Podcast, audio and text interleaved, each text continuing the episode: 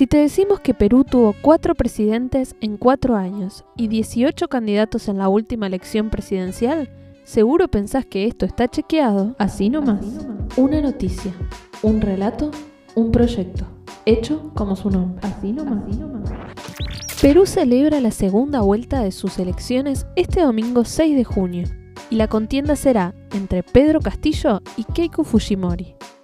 El clima político y social del país ha atravesado diversas crisis en los últimos años, a causa de continuos escándalos que intentaremos explicarte en este capítulo. Para intentar entender la situación de Perú, hay que tener en cuenta que el país no se ha caracterizado a lo largo de su historia por la estabilidad democrática y sufrió en varias ocasiones el mandato de los gobiernos de facto. Para la crisis política actual que vive Perú, podríamos colocar al gobierno de Pablo Kuczynski como el primer eslabón de la cadena, quien asumió el 28 de julio de 2016 y renunció al cargo el 23 de marzo de 2018.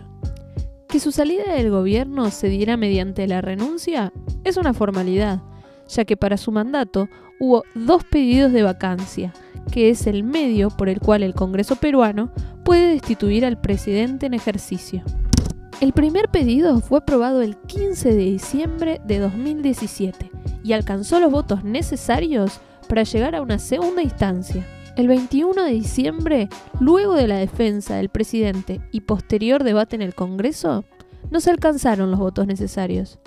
Tres días después del resultado, Kuczynski benefició con un indulto a su pena de 25 años de cárcel al expresidente y dictador Alberto Fujimori. Esta decisión generó un amplio rechazo de la población y además una gran polémica a nivel político que incluyó la renuncia de tres de sus ministros. Y es que el fracaso del pedido de vacancia se dio en gran parte gracias a que el sector fujimorista, liderado por el hijo del ex dictador, votó por no destituir a Kuczynski, dando lugar a dudas sobre un posible convenio entre el Ejecutivo y los Fujimori.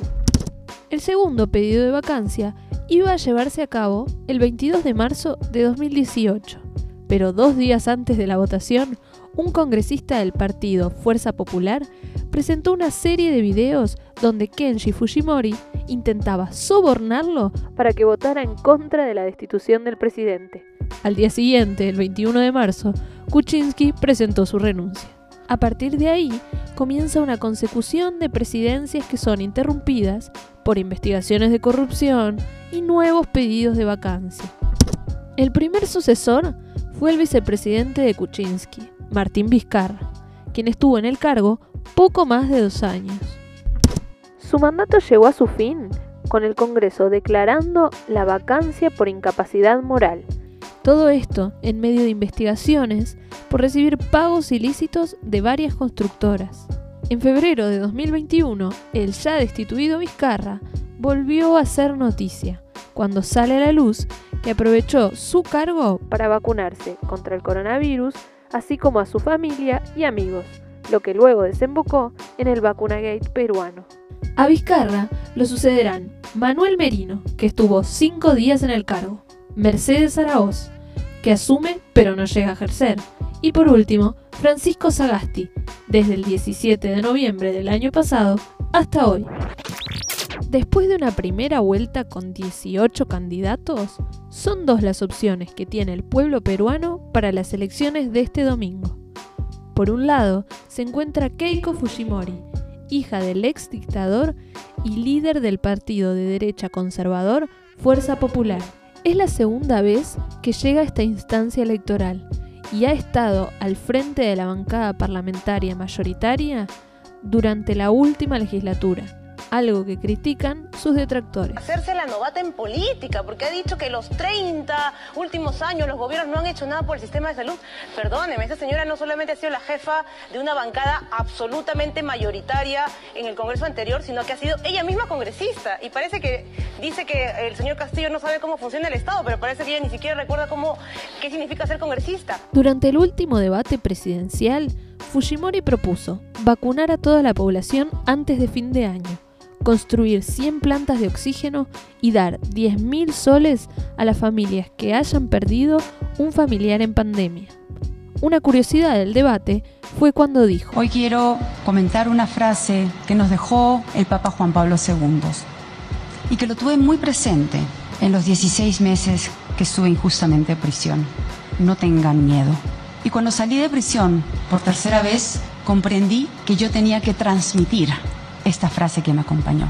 Sus críticas a Pedro Castillo, el otro candidato, apuntaron a que promueve la violencia, no tiene propuestas, que el comunismo no va a curar a los enfermos y que debe evitarse que Perú se convierta en Cuba o Venezuela. Castillo es un maestro indígena que ganó notoriedad en 2017 cuando encabezó una huelga de 75 días por el aumento de salario docente y mejora de las condiciones laborales. Su principal fuente de votos son las zonas rurales, en contraposición con Fujimori, que mantiene el favoritismo en Lima, la capital del país. Sus propuestas incluyen el aumento de presupuesto para la agricultura y educación, que se cobren deudas a las grandes empresas y una reestructuración de las AFP, similares a las AFAPs uruguayas, que le ha costado varias críticas de sus opositores. Las encuestas mostraron desde el comienzo un favoritismo hacia Castillo, que ha decaído en las últimas dos semanas, donde varias de ellas pronostican incluso un empate técnico. La recuperación de las instituciones peruanas y de la confianza de la población en el sistema político es urgente en un entorno latinoamericano que se sacude de un país a otro conmocionado por la desigualdad y corrupción.